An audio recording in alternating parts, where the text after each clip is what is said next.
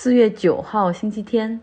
哎，最近一周又没跟大家联系，和你们汇报一下，我已经陪同爸妈从加州回到了哈尔滨的老家。这次多亏了给父母买了旅行保险，不仅覆盖了我父亲中风住院的医疗费用。啊，其实大家知道，在美国那个医院的如果没有保险，治疗治疗费用可能是天价的。比如说五天的住院费用可能超过六十万人民币，我不敢想象如果没有保险的话到底会怎么样。保险公司还特别好，派出了一个医疗转运团队，还给我们制定了一个回国计划，派了医生从国内然后到加州去陪我们一起回国，全程陪同，还给我父亲升了这个商务舱，给我和我妈报销了回程的机票。真的没想到，给他们每个人才买了七百五十九块钱的保险，居然这个出了问题之后，整个理赔速度，啊，包括他们的服务都是非常的好，就是甚至真的让我觉得还挺感动的。嗯，那不同于欧洲办理签证和入境检查，它是要求你必须要买保险的，不买保险是会被拒签的。美国这边对于来旅行的人就是 personal choice，就是跟他们本国人一样，就是不要求你强制去购买旅行保险。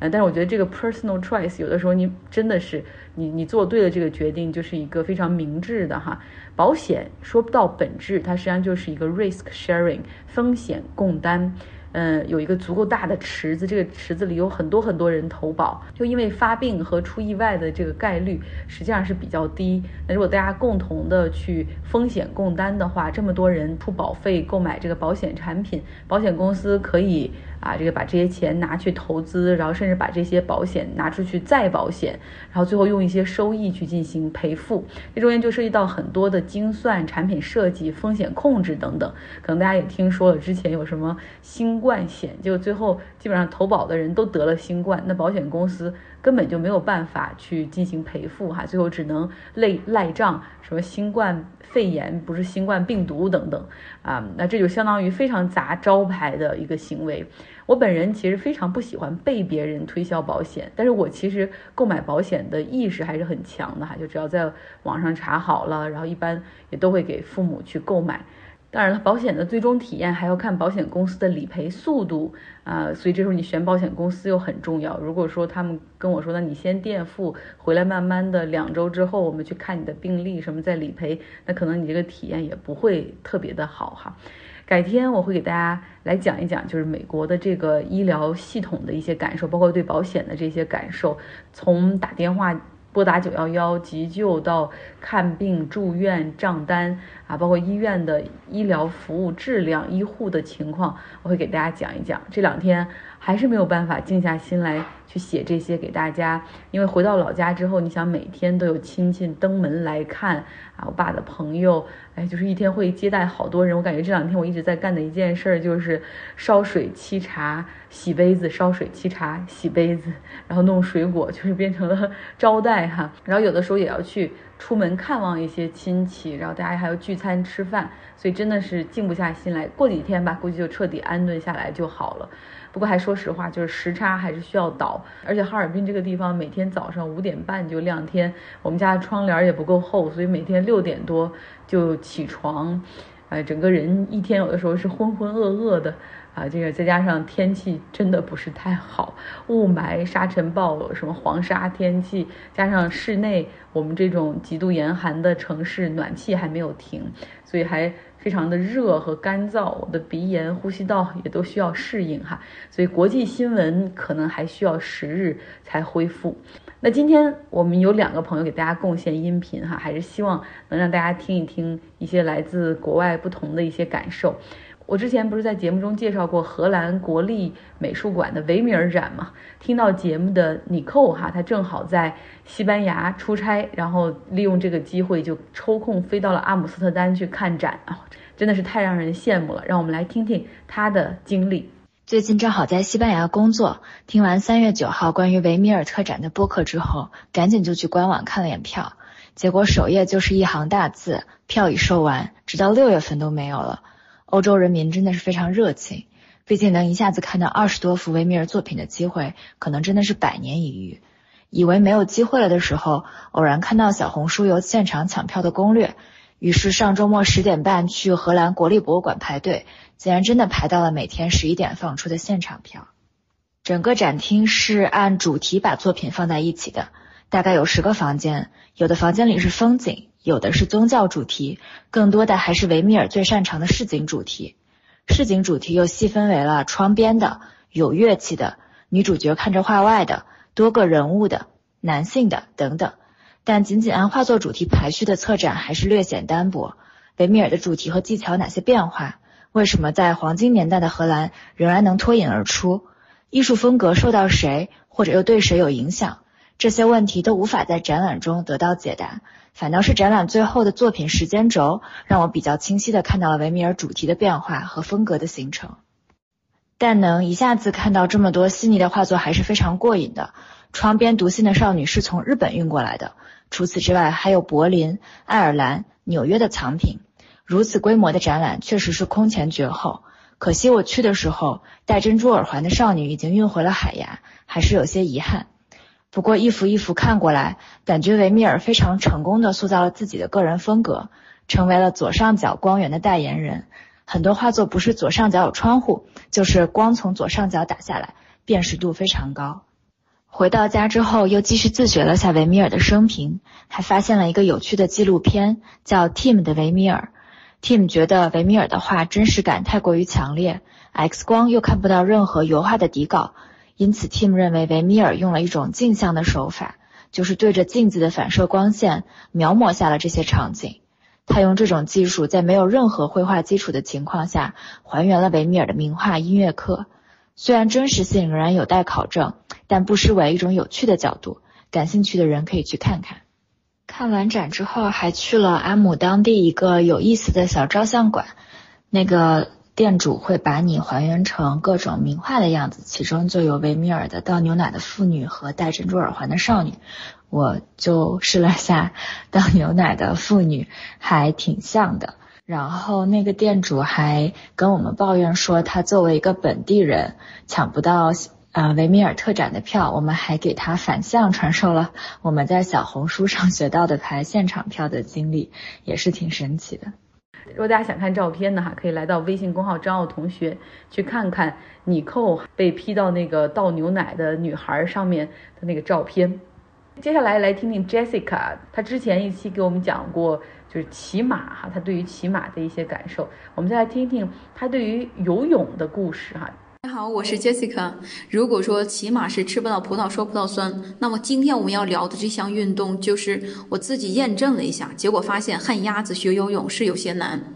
即使学会了，我的水性还是很差。我是实打实在大山里面长大的小孩儿，我们村庄呢就在两个山之间。几周前我去拜访客户的时候，客户开车接我去酒店，我们开车爬了一段的盘山公路，我才发现我刚下车的地方是在一条狭长的山谷当中，和我小时候成长的环境。呃，或者说地方挺像的，我发现我内心联想到的竟然是洪水，因为在这种地方真的很害怕下雨，下大雨，连续下大雨，山上的水奔流下来的时候真的特别可怕。我小时候就经历一次，我们家当时住的比较高，但是村里面有其他地方住的比较低的地方，他们就是在睡觉当中发现整个屋子里面全部都是水，然后就开始全家然后开始往外跑。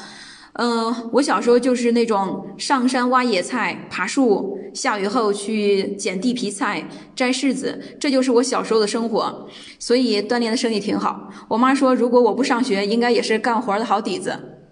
今天我们就聊一下的这项运动是游泳。德国的小孩子的游泳水平也是可以考级的，其中让小孩子比较引以为豪的就是小海马证书。这个证书呢是颁发给五岁以上的游泳水平达标的小朋友。要拿到这个小海马奖章呢，小朋友要做到以下三点：一呢就是可以从池边跳进去；第二呢就是可以独立游上二十米；第三呢就是从水深到呃孩子肩部位置的游泳池。潜水到水底取出来一个东西。现在呢，小海马奖章，呃，就是一个图贴，可以贴在你的衣服上。所以小孩子在拿到这个以后，还是呃要值得炫耀一番的。大家可以到张奥同学的微信公号看一下小海马的奖章长什么样子。关于我自学游泳呢，我是在二零一五年的时候在上海做过一份暑假的兼职，工作的旁边就是一个游泳馆，于是我当时就办了一张月卡。呃，晚上我呢就看游泳的教学视频，甚至在房间里面干游泳，学习姿势。白天下班了就冲到游泳馆里面去学习这些动作。我还真是学了不到两周，每天都去，真的就可以自己游了。第一个学会的姿势当然就是蛙泳了。会在游泳池里面游泳，并不代表可以在河里、大海里面游泳。游泳池相当于一个非常真空的环境，里面没有大风大浪。在河里面游泳会面临不知道河水有多深，不知道淤泥在哪里。因为游泳呢，不像跑步有一个五十米、一百米的界限感。在河里和海里游泳，游着游着，不知不觉当中已经离海岸线很远了，所以还是相对比较危险。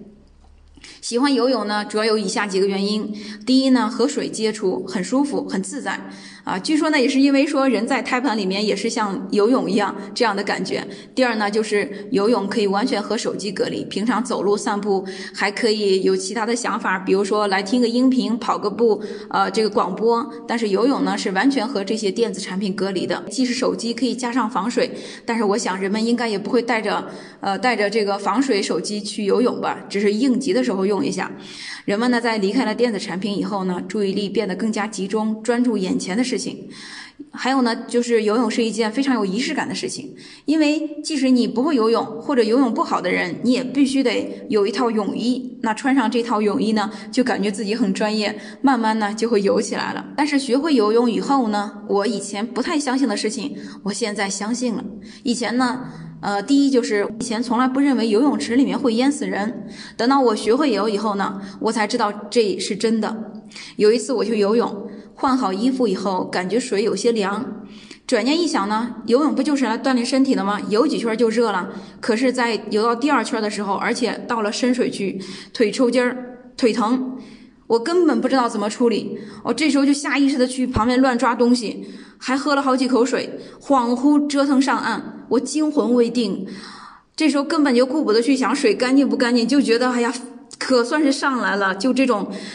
真的很幸运，吓得我出了一身汗。这么大的游泳池，只有我一个人在游泳，你想多可怕呀？那这个时候我回头去看的时候，这里面的确还有一个人，他呢正坐在浅水区对着手机笑，就是安全员，好像什么事情都没有发生过。第二呢，就是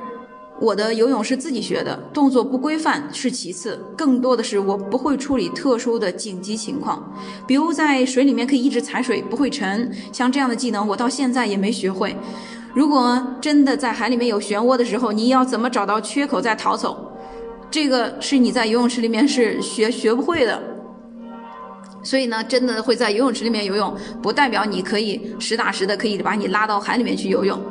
处理问题的本事才是真正游泳的本领。等到后来我再去游泳的时候，我就告诉人家教练，我不太会游泳，希望你能看着我。啊，看着我点儿，人家告诉我说，如果别人来救你，你千万不要挣扎，你就是，呃，你这样会把对方也拖下水去的。所以那个时候，我觉得我自己说啊，我会游泳。等到我真正会游起来的时候呢，我才发现这的的确确是一个伪命题。第三呢。我呢必须带着泳镜才会游泳，我不带泳镜就不会游泳。我不会那种像别人一样把头一直露在上面，然后呢可以在水下面一直游泳。那我觉得这个和我之前在 在这个网上学到的，就是说你要保持你的身体的平衡，然后你才会游泳。那你的头在上面，嗯，那身体是不平衡的。但是，呃，我去游泳池里面，我就见别人可以就是把头一直露在上面，不需要戴泳镜，啊，然后呢就可以一直这样游泳。到现在我也不会这样游。还有一次呢，就是我自己游到，也是游到了深水区，一米一点七米的位置的时候，泳镜里面呢，正游着游着呢，突然间有泳镜里面进水，我这个时候就下意识的过来调整一下眼睛，结果身体马上失去平衡，再后来就是喝水，我本来心慌就想喊救命，你一张嘴水灌进去，一张嘴水灌进去，根本就喊不出声音来，于是又喝了好几口水，这时候突然有个人把我拉了上来。至此以后，我再也不打算自己学了，我也不打算自己游了。到后来也没有时间去学习了。现在我也不求上进了，啊，再去大海里面，我深知我自己不会游泳。嗯，我基本上就是在海里泡澡了。最后一点，淹死的都是会游泳的，这个我我觉得这个太真实了。啊，不会游泳的人连鞋湿了他都会赶紧跑得远远的。啊，会就是像我这样的，你觉得你会了，但其实你。并不扎实，然后呢，海大海里面不停的有浪打过来。如果不会游泳，真的就是会和不会，这中间就是说不存在这种呃模糊的模糊的区域，如果处理出现特殊情况，呃还是非常非常危险的。那现在的我是怎么样去看待游泳这件事情呢？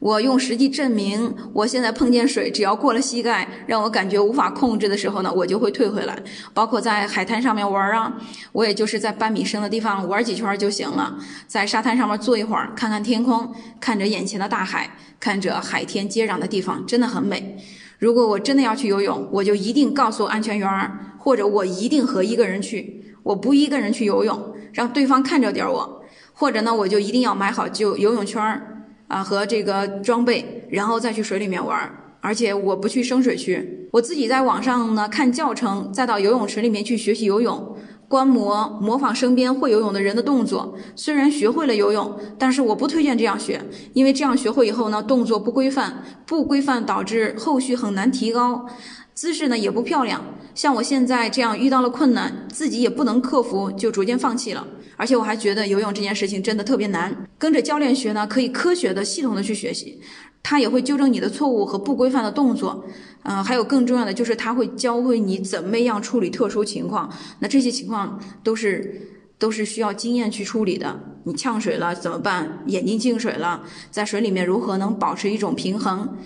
嗯，腿抽筋了，腿疼。对吧？呃，遇到漩涡了，这些东西都需要用经验去告诉你去学习，怎么样去去学到这些，都可以从教练那里面学到。所以呢，我是希望，如果可以的话，尽量跟着教练去学习游泳。这就是我的游泳经历，您怎么看呢？谢谢大家。听到 Jessica 的故事，也让我想起了我和游泳的故事。我在大学里学会的游泳。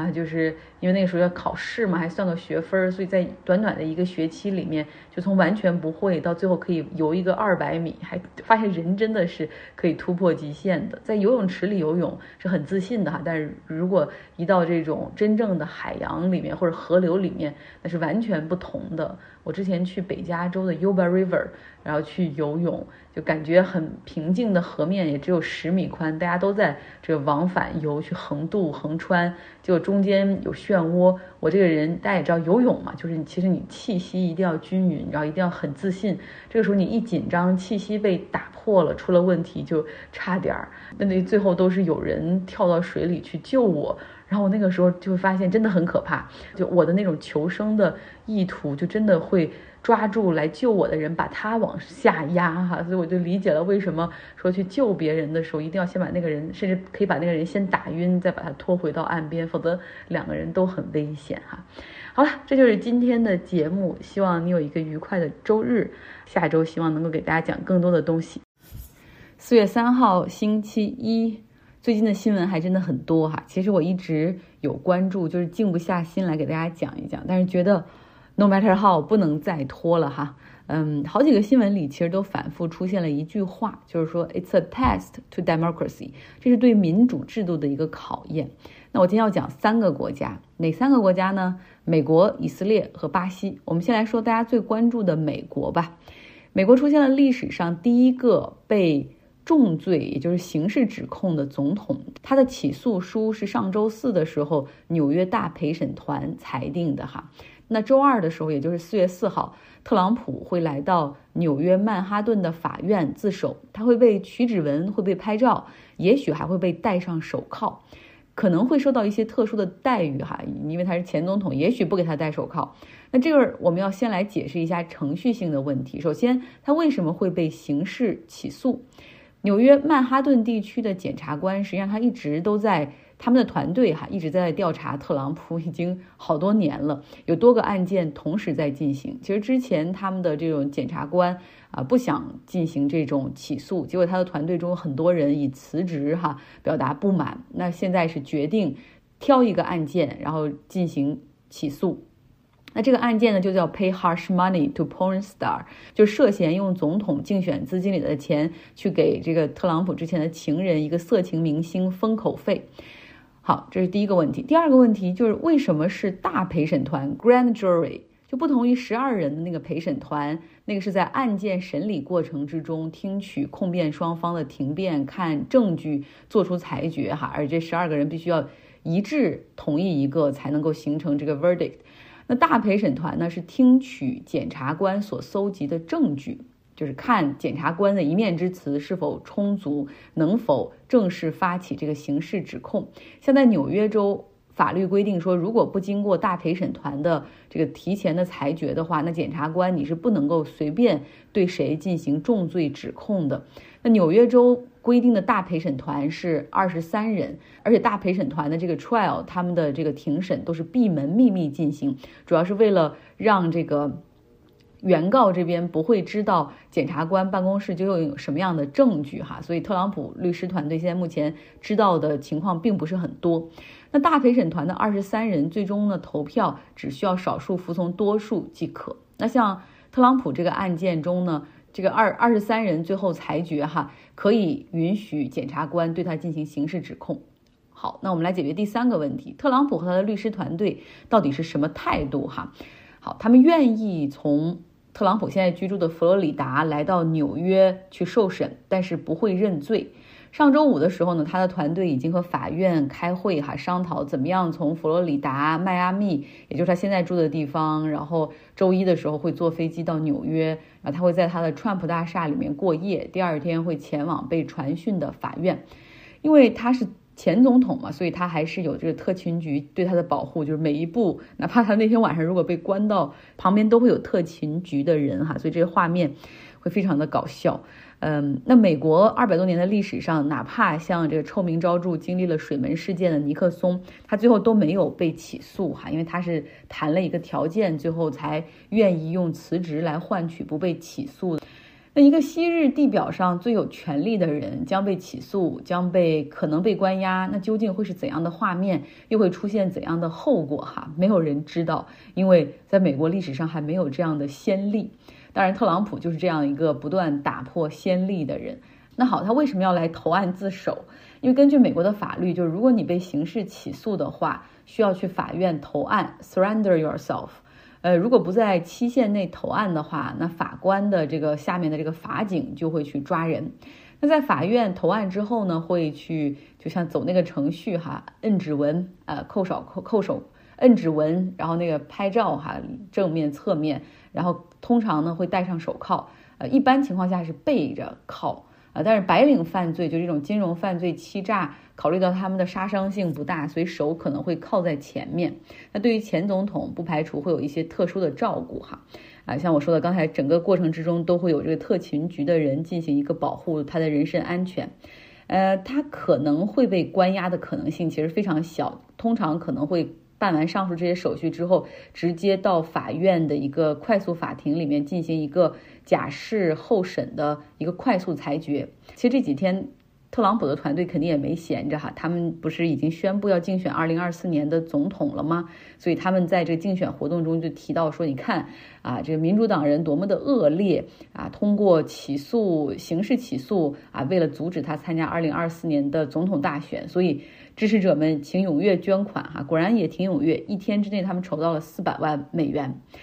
那我们再来解释一个问题哈，就是这特朗普在二零一六年总统选举，就是他赢希拉里的那一次，他当时竞选的后期，他给了这个艳星丹呃 Stormy 丹尼斯封口费十五万美元，那究竟违反了什么法律？他被定罪的可能性大吗？在这个二零一六年总统选举的这个 campaign 过程之中哈，这英国的艳星 Stormy Daniels，他通过律师找到了一个。就是媒体哈，这些媒体也是那种比较八卦右翼的，然后希望爆料一个新闻给他们，就是说曾经跟 Trump 啊有过外遇，Trump 是背叛了他的妻子等等，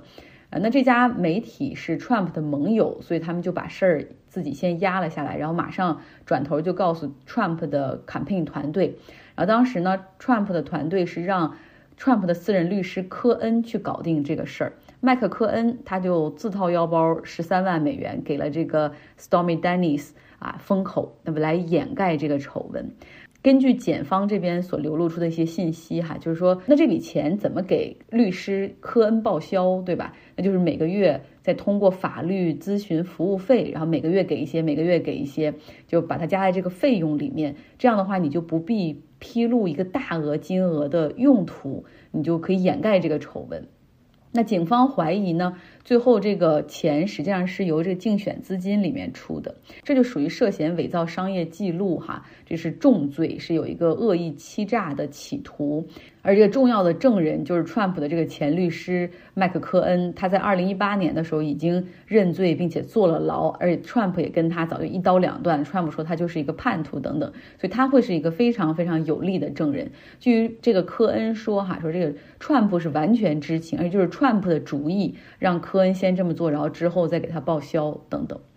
那好，回到今天的主题哈，为什么说叫 a test to democracy？就是为什么是对民主的一次测试？就俗话说，法律面前人人平等。那是不是因为他是前总统，他犯法了就要被优待或者要给予豁免呢？这样公平吗？那同样，这个 democracy 的另外一面，还是硬币的另一边，就是有一些国家有前总统不断的被起诉的传统，像韩国，呃，朴槿惠他入狱。啊，他的当然有问题。这卢武铉因为卷入贪腐丑闻，然后遭检察官调查。他一向很清廉，后来因为他妻子哈这个被收受贿赂的证据确凿，然然后就他决定最后是跳崖自杀身亡。啊，再往前说什么卢泰愚也因为啊贪腐丑闻被判入狱，当时还给判了个无期，后来也被赦免哈。这新总统上任之后会翻前任的旧账，通常会被认为是。政治斗争的一个极端的表现，然后包括政坛分裂到一个什么程度的标志。那美国如果现在出现了总统被起诉、被刑事起诉的先例的话，那未来会不会让这个国家更加割裂？比如说现在实际上在德克萨斯州哈或者一些红色州，有一些百姓去起诉总统拜登啊，比如说德州的一个百姓起诉总统拜登，对于阻止非法移民进入就是完全无作为哈，然后导致当地民不聊生。那假如说德州当地的法院组织大陪审团来进行这个预审，那你想红色州的百姓都很讨厌民主党，讨厌拜登。那如果最后通过了这个起诉意见的话，德州的法院就可以给拜登现任总统发传票。啊，当然他自己有这种可能，现在现任的过程之中是不是有司法豁免权，我就不知道了哈。那就可能就乱了哈。那现在其实还有几个民主党的州准备对 Trump 发难，其实都是非常一目了然、很明确的案件。比如说纽约州还有对 Trump 的税务调查的案件，乔治亚州的检察官他手里有一个很强很强的 case，呃，是特朗普干预选举结果产生的那个案件，证据非常的多。就所以现在一些保守州，包括和特朗普正准备较劲儿选二零二四年这个共和党内总统候选人的那个佛罗里达州长德桑蒂斯，他也出来说哈，就是我要不管怎么样，我挺 Trump 哈，我不允许自己州内有人去起诉 Trump 的案件发生，因为特朗普他的这个他的 Trump Corporation 他是坐落在纽约，所以纽约那边是有一个执法权。然后另外呢，你想。然后这个这佛罗里这 Trump 现在住在佛罗里达，所以佛罗里达的这边的 judiciary 他们也有一个一个这个裁决执法权，所以他相当于是要封住哈，在佛罗里达州起诉 Trump 的这个路径，所以这就是 Trump 的事儿哈。那我们继续往下说，除了韩国之外，其实还有一个国家也有前总统被指控，然后拉去坐牢，那就是巴西。他的现任总统卢拉哈，我们知道他也之前也当过总统，他之前因为贪腐罪名成立。坐牢入狱一度是入狱五百八十天之久，在二零一九年的十一月八号被释放，然后后来还涅槃哈，就是通过打官司，整个把他的那个罪名彻底推翻，然后有权利参加大选，在去年竞选总统的时候，以微弱的优势击败了博尔索纳罗哈，重新成为总统。如果大家还记得这个事情的过程，就是当时这个博尔索纳罗没有像 Trump 那样的胆量哈。他败选之后就没有发表任何的声明，他没有承认败选，也没有说这个啊这个选举结果是被偷了，就是一个沉默的状态。就是虽然没有搞事情，但是他也没有参加这个卢拉总统的就职典礼，没有进行那个仪式性的权力交接，而是卸任之后马上就跑到美国的佛罗里达啊这个奥兰多，也就是迪士尼附近的一个地方住下了。在今年的一月八号的时候，他的支持者哈，那时候已经聚集在圣保罗，就首都那边有几天了。然后他们最终在那一天发起了对最高法院、国民议会、总统府的冲击，然后甚至那些人还呼喊着军队要发动政变，推翻卢拉，把博尔索纳罗接回来等等。这博尔索纳罗在推特上只是很淡淡的哈谴责了一下支持者的这种暴力行为。啊，但是没有说太多。那巴西的检察官实际上也在考虑是否要对博尔索纳罗进行一进行一个指控哈，看他是否涉嫌煽动啊这种暴徒冲击啊毁坏什么财物或者民主制度等等。然后另外呢，他还有其他的案件，那就是涉嫌贪腐。有媒体报道说他有一次出差，然后从沙特那边弄回来三大箱的珠宝。啊，这可能也会是一个问题。他们叫钻石门。我们之前不是说过博尔索纳罗在美国待的时间有点长吗？之前还办了一个旅游签证的延期，是不是？那上周四的时候，博尔索纳罗决定返回巴西。哈，他抵达巴西的时候穿着是巴西国家队那个黄色的 jersey 那个衣服。其实穿国家队的队服对于政客来说是非常民粹的举动，除非有重大的比赛，除非有比赛现场哈。嗯，然后就他的他的支持者们也一向都穿着这样的这个巴西国家队的队服，然后到这个机场数百人去欢迎他。博尔索纳罗从机场出来之后，直接前往了他的自由党总部，然后在那儿表示说自己还会继续从政啊，休整一下，他就会和妻子开始全国性的 campaign，去帮助他的自由党的那些候选人在明年的市长选举中去造势。博尔索纳罗今年六十八岁，呃，以这个现在政坛政客们的标准来说，他还年轻哈，而且他有三个儿子都是议员，所以他决定重新回到巴西，重新从政哈，好像并不让人感觉到意外。呃，不过这时候要看检察官是不是会去封锁他，对不对？会不会对他进行起诉？要不要能不能够把他扔到监监狱里面去？所以这就是一个 a test to democracy，实际上就是美国可能走向的那个极端的情况，就是选举完了司法啊，这极端分裂的民意和极端分裂的社会。最后要说的这个国家也是哈，他们的民主是经过了考验的，那就是以色列。我们讲过以色列太多次了哈，Long story short，呃，长话短说，要不然今天的节目可能要长达三十分钟。内塔尼亚胡他不是要改变、彻底改革以色列的司法系统，就是说只要议会可以投票超过 majority，就超过半数，那就可以否决最高法院的裁决。这招致了以色列国内持续不断的非常强烈的抗议。那大家看到了很广泛的那种联合去一起反对内塔尼亚胡，包括工会哈总工会啊，这现役军人、学生、医生，甚至包括以色列的对吧？然后商户、普通商户把门关起来不做生意啊，然后包括以色列的外交官和工作人员，这个是在其他国家你可能永远看不到的一个场面。在三月二十七号的那一天，以色列的这个使馆、领馆在多个国家都被迫关闭，因为外交工作人员决定罢工一天来抗议他们所服务的内塔尼亚胡政府府的这个行为。那像以色列驻纽约的总领事甚至以辞职来表达自己的不满，哈，有这么激烈的反抗，主要是在之前的那个周日，以色列内内塔尼亚胡是解雇了，就是 fire 掉了他的国防部长加兰特。他的理由就是加兰特，你纵容军中的这种抵制，哈，怎么可能让飞行员拒绝常规训练、软性罢工呢？你这就是跟他们同流合污等等。总之，这个国防部长加兰特被解雇，哈，所以让这个以色列国内反对内塔尼亚胡的那些人看到了，就更加的生气，所以在三月二十七号发起了这种全国性的超级的大抵抗。哎，我真的是看到这儿的时候还有点感动哈！你想这么多在体制内的人都勇于去表达那种抗议哈，所以我可以说他们的 democracy 是经历了考验的。呃，那最后这么多人这么大呼声的这种集中的爆发，让内塔尼亚胡决定暂时搁置他的改革计划，temporarily，直到 Passover 这个假期结束，也就是逾越节，也就是四月十三号之后哈，他再会重新考虑。所以，我们可以说，以色列的 democracy 算是暂时获得了胜利，但后面怎么样，啊，不知道。因为内塔尼亚胡不会这么轻易的放弃，他一直是以自己在这个政坛上的这个 maneuver，就是那种长袖善舞著称哈。呃，而且尤其是大家也知道，他现在能够重新回到这个位置上当以色列总理，主要是因为他那个联合政府里面有那些极右翼党派的支持，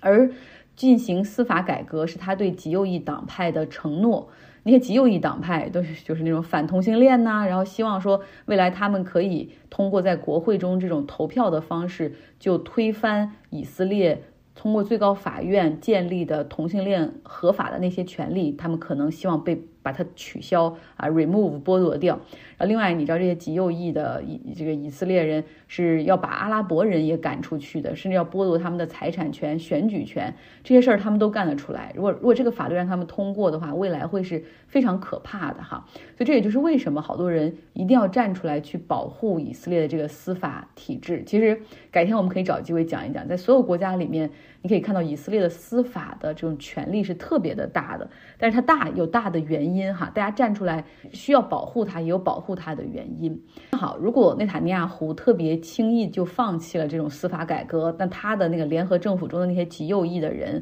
就会撤走哈，那他的联合政府就会崩塌，